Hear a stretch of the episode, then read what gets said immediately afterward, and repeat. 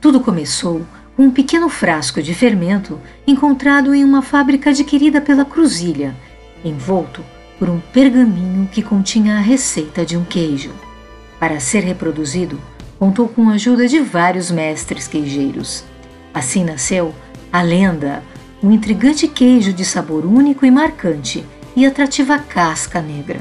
Experimente em qualquer ocasião e entre nesse clima de mistério. A lenda, um queijo feito a quatro mãos pelos mestres queijeiros vivos e pelos que já se foram.